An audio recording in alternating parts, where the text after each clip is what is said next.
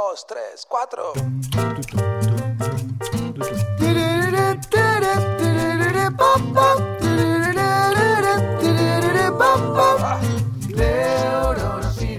Si hace tiempo que escuchas este podcast, seguramente te hayas convencido de lo importante que es invertir. Si es la primera vez que lo escuchás y te gusta la temática, seguramente estés inundado de publicidad en redes sociales de instrumentos de inversión.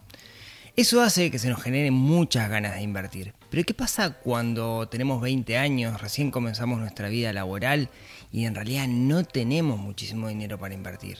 ¿Qué podemos hacer? Sobre eso vamos a estar hablando en este episodio. Mi nombre es Rodrigo Valores y esto es el podcast de Neurona Financiera.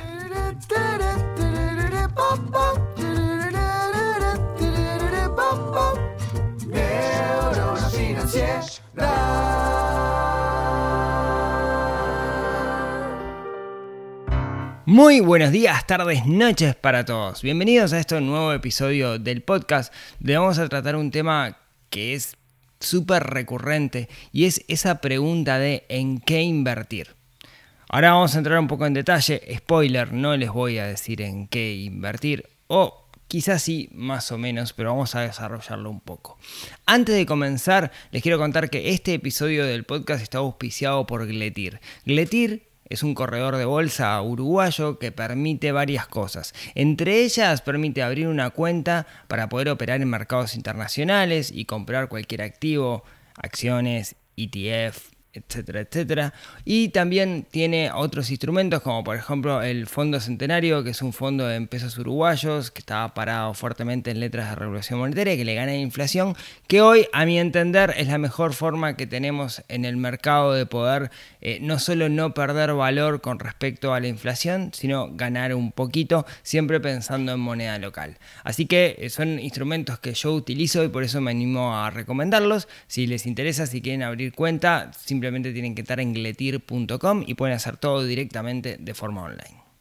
Les decía, la pregunta que más me llega es en qué invertir. Y yo desaliento a que me llegue esa pregunta porque en realidad nunca la puedo responder, porque responder a qué invertir implica entender un conjunto de factores que a la larga solamente la persona es la que lo sabe, solamente quien va a invertir es el que lo sabe. Uno puede ayudar en el proceso de toma de decisión, puede traer los instrumentos que hay en el mercado, pero en realidad nunca podemos decidir, nunca un externo puede decidir en qué debe invertir otra persona.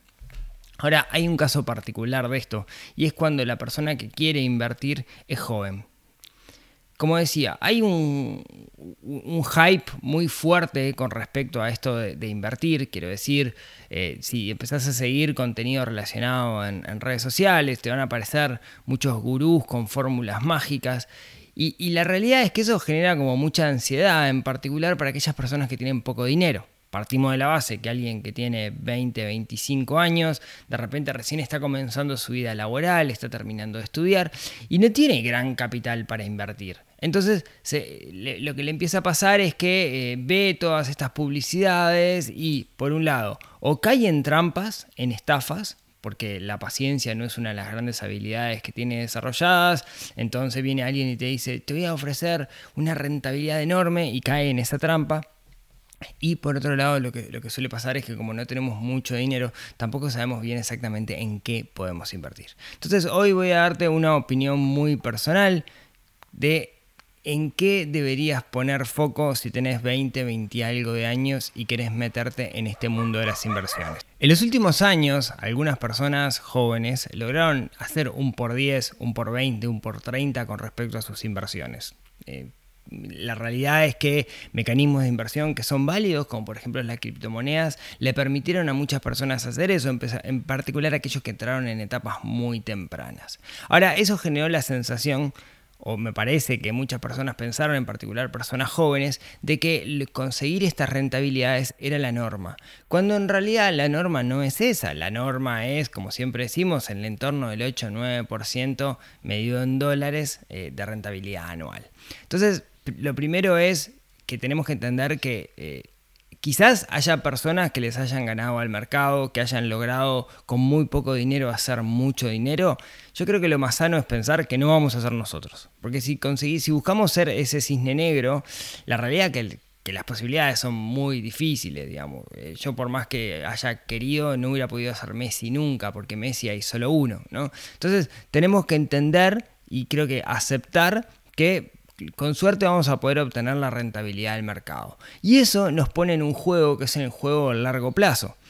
Quiere decir, no vamos a ver los resultados de nuestras inversiones dentro, de 10, 20, 30, 40 años. Y es normal cuando yo tengo 20 años y soy joven que no tengo idea de lo que voy a querer de la vida. Entonces, ¿cómo puedo pensar de acá a 20, 30, 40 años cuál ser el objetivo de mis inversiones si en realidad no tengo muy claro qué es lo que voy a querer? ¿Voy a querer la libertad financiera? ¿Realmente lo quiero yo o es, o es un concepto que me me impusieron como, como, como que es idílico, pero en realidad no sé si es lo que yo quiero. Entonces tenemos que tener mucho cuidado con eso. ¿sí? Partamos de la base que cuando alguien tiene 20 años, o está en esa década, tiene poca plata, no tiene muy claro qué es lo que quiere y suele ser impaciente. Y eso es caldo de cultivo para estafadores. Entonces tenemos que tener muchísimo cuidado en a quién le damos nuestro dinero cuando tenemos poca edad. Lo tenemos que hacer siempre, digamos, pero cuando tenemos poca edad es como más fácil caer en esto porque está lleno por ahí de chantas que aprovechan esa tendencia que tiene la gente joven a eh, ser más confiado de algunos mecanismos de inversión que es, prometen como que son la gallina de los huevos de oro. Acordate, si alguien tiene una oportunidad de inversión que es muy buena, seguramente sea mentira. Entonces, Rodrigo, tengo 20 años. No tengo mucho dinero. Tengo ahorros que he conseguido a lo largo de mi vida, pero son 2.000, 3.000, 4.000, 5.000, 10.000 dólares. ¿Qué hago con esa plata? ¿Realmente en qué la puedo invertir? Y como siempre, no hay una respuesta única para eso. Y la respuesta que mejor sirve es depende. Yo no te voy a contar en qué instrumentos financieros deberías invertir ese dinero. Lo que te voy a contar es en qué me parece a mí que vos con 20 años deberías, invertir ese dinero, que va a ser quizás la inversión más rentable que puedas tener en el futuro. Inversión número uno que creo que tenés que hacer en vos mismo. ¿A qué me refiero con esto? Estás comenzando los años más productivos de tu vida. Cuanto más conocimiento tú tengas en esos años productivos, más dinero vas a poder generar. ¿A qué me refiero con esto? Me refiero que la inversión podemos verlo como una maquinita, nosotros le ponemos plata a ese sistema, a esa maquinita y eso genera más dinero. La parte, en realidad, lo que hace que esto funcione no es el un punto más o un punto menos de rentabilidad que me puede dar la maquinita de inversión. Es cuánto combustible le pongo yo a la máquina. Y eso implica cuánto dinero yo puedo ahorrar. Cuanto más dinero gano y más dinero ahorro, se lo puedo poner a la maquinita y más dinero me va a generar esa maquinita de inversiones. Cuando tenemos 20 años, lo que nosotros comenzamos, digamos, es a formarnos en habilidades y esas habilidades son aquellas que nos van a permitir meter generar más dinero y meterlo dentro de la máquina de inversión. Por eso me parece que la inversión más importante que podemos hacer nosotros a esa edad es invertir en nosotros mismos. Ahora, ¿qué significa invertir en nosotros mismos? Bueno, por un lado está lo académico. ¿no? Hoy en un mundo donde eh, lo académico de alguna manera se, ningunea o vos podés aprender exactamente lo mismo fuera de, un modelo establecido.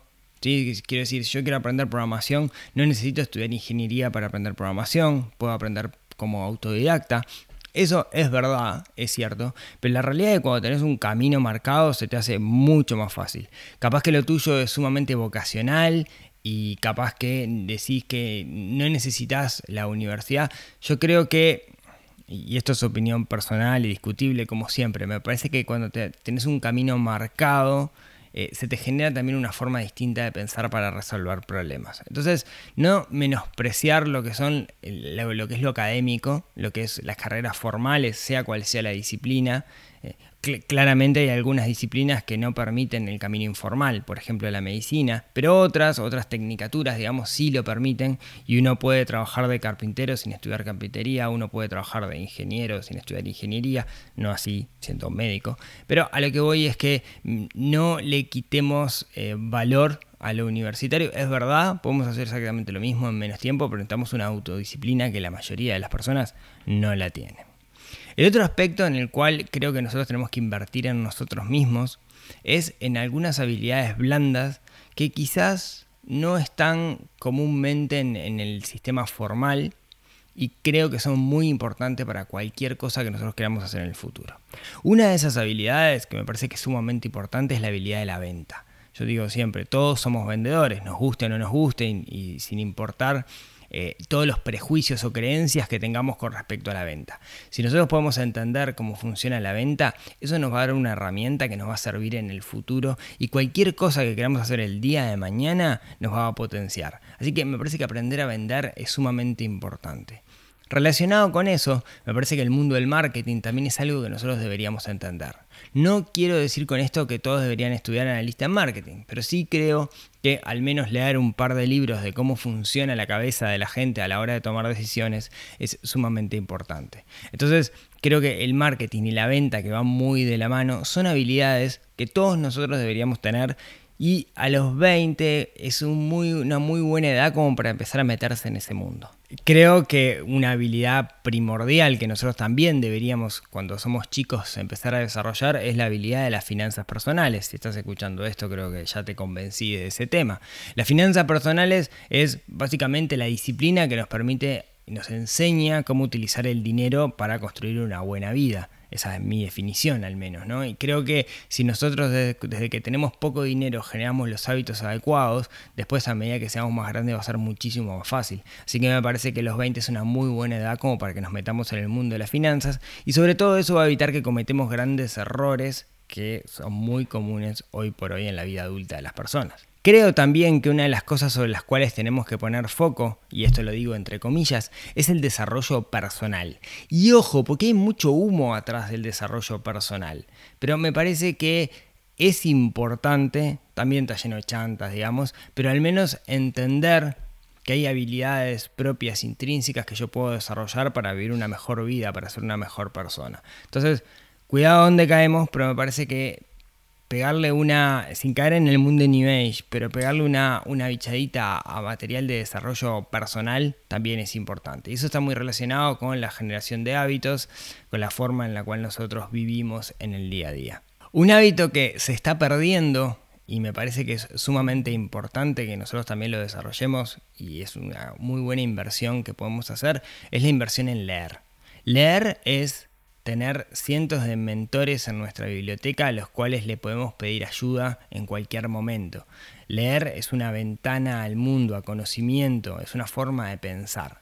Hoy muchas personas no leen aduciendo de que no tienen tiempo. En realidad tiempo lo tenemos, todos tenemos el mismo tiempo, lo que no tienen es prioridades. Y me parece que leer nos abre la puerta a un universo maravilloso Creo que si desarrollamos el hábito de leer cuando somos jóvenes no lo perdemos más. Así que una muy buena recomendación es invertir en libros que vamos a obtener herramientas que son impagables. Creo que el retorno de inversión de eso es enorme. Otra habilidad que también está un poco perdida, pero a mí me parece que es sumamente importante, es la habilidad de escribir. Escribir, sí, escribir. ¿Y escribir qué? No importa qué pero creo que todos deberíamos cada tanto agarrar lápiz y papel, computadora, lo que sea, y escribir. Creo que el hecho de escribir nos ayuda a ordenar las ideas, nos cambia también la forma en la cual pensamos, en la forma en la cual nos expresamos, y es una herramienta que el día de mañana me va a servir y mucho, porque todavía existe un canal de comunicación que es la escritura y que es sumamente importante. Otra habilidad que yo súper recomiendo que se desarrolla en temprana edad es la habilidad de hablar en público. Si esto lo asociamos con, la venta, me parece que nos puede generar una apertura de oportunidades en el futuro enorme.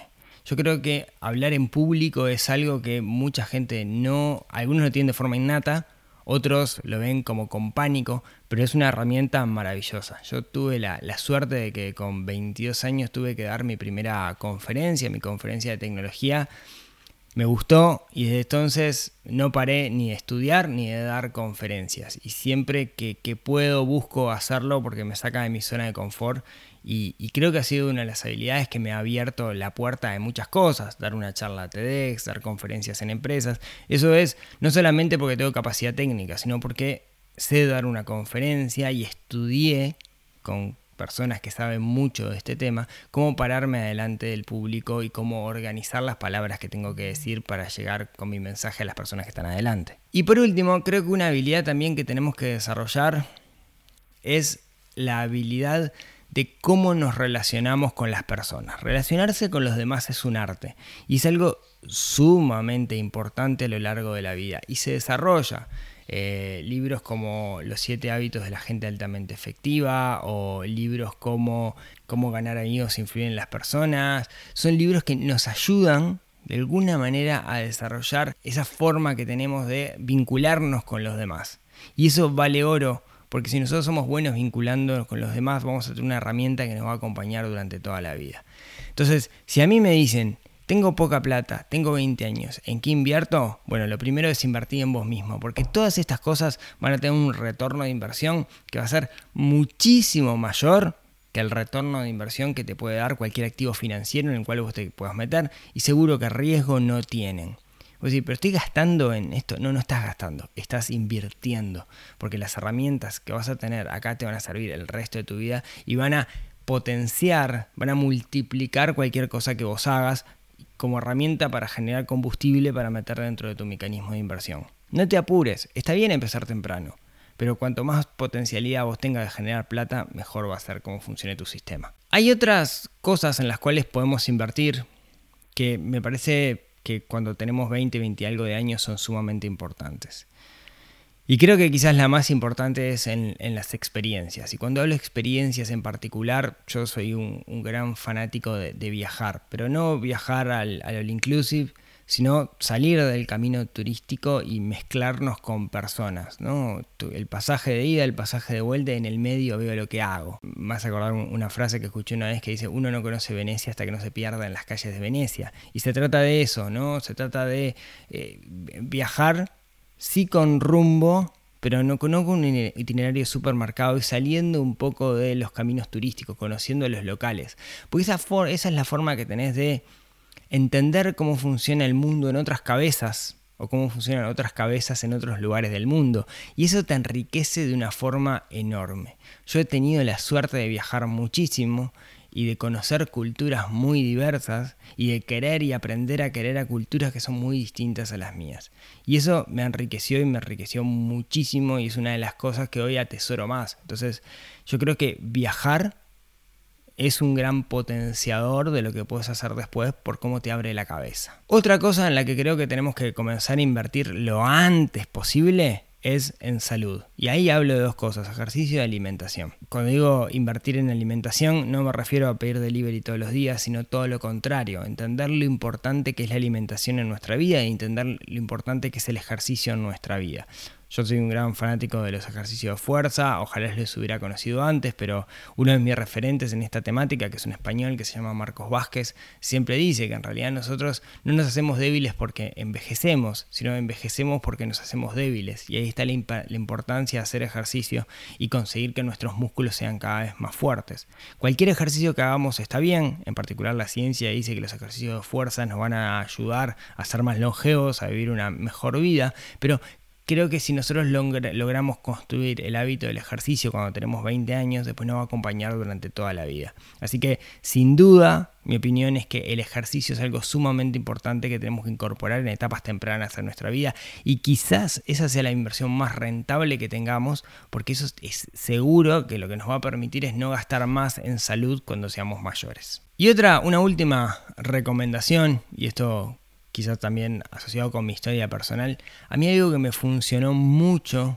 cuando yo empecé mi vida laboral o que necesitaba plata fue empezar muy de abajo. Mi primer trabajo semi remunerado fue ayudar a mi padre en la carpintería. Tenía que lijar tablas, tenía que cortar tablas y cosas por el estilo, donde eso me permitió aprender un poco del oficio. Más adelante eso me permitió hacer mi primer emprendimiento, que era hacer tablas de, de tablas para tirarse en, la arena. Después, más adelante, también eh, corté pasto y cuando cortaba pasto me iban pasando cosas, como que se me cortaban los cables, se me rompía el alargue porque la máquina que entonces era eléctrica y eso también me permitió eh, entender no solamente cómo funciona el mundo de cortar pastos, sino tener que entender un poco de eléctrica para poder arreglar cuando me saltaban los tapones y cosas por el estilo. Y así he hecho un montón de trabajos mal remunerados que comenzaban muy de abajo. Eh, daba clases de, eh, ni siquiera clases de informática, empecé en un, instituto de computación y era el asistente de sala. Entonces me llamaban y me decían, ay, hago clic acá y no funciona y cosas por el estilo. Bueno, esos fueron mis primeros trabajos. Y todos ellos, que eran trabajos bastante mal remunerados, me enseñaron algo que de una u otra forma hoy estoy utilizando. Corto el pasto de mi casa con mucho placer. Eh, hoy me animo a hacer cosas en madera. Hoy me animo a hacer una instalación eléctrica. Hoy me animo a ayudar a alguien cuando le falla la computadora, porque prefiero no hacerlo. Y hoy me animo a hacer cientos de cosas y en realidad a mí el, hecho, por ejemplo, de, una de las cualidades que, que busco es explicar las cosas de forma sencilla. Y eso me lo enseñó el Instituto de Computación cuando trabajaba ahí. Una vez vino una señora que yo sabía que había tenido un sumenage por presión y había tenido un intento de suicidio y estaba haciendo un curso y no le funciona algo y me dijo, no me funciona esto, no sé, una fórmula en Excel. Dijo, me quiero matar. Y, y, yo cuando me dijo me quiero matar me lo creí. Entonces busqué la forma de explicarle a esa señora de la manera más simple posible cómo hacer lo que tenía que hacer. Y lo entendió.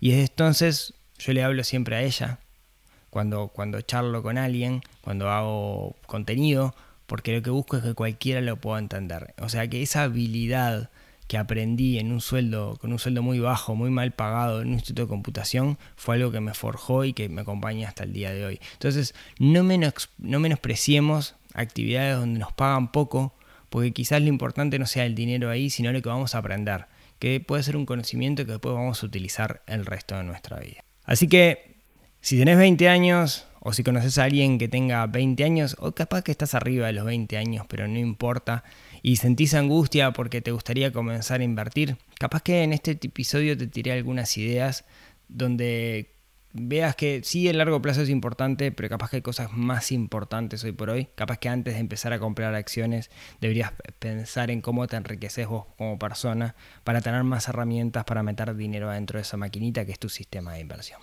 Espero haberte aportado. Como siempre, muchas gracias por escucharme hasta acá. Muchas gracias a todos los que me siguen en redes sociales. Eh, vengo un poco en delay con, los mensajes, disculpen por eso. Gracias a los que me dejan cinco estrellitas en, donde escuchen esto. Eh, los comentarios de los episodios del podcast, que ahora en Spotify también se pueden comentar cosas. Así que bueno, muchísimas gracias. Y como siempre, si tienen ganas, nos vemos, nos hablamos, nos escuchamos la próxima semana para desarrollar y despertar un poquito esa neurona financiera que tenemos un poquito dormida y estamos obligados a despertar para vivir una buena vida. Les mando un abrazo y nos vemos la próxima semana. Chau, chau.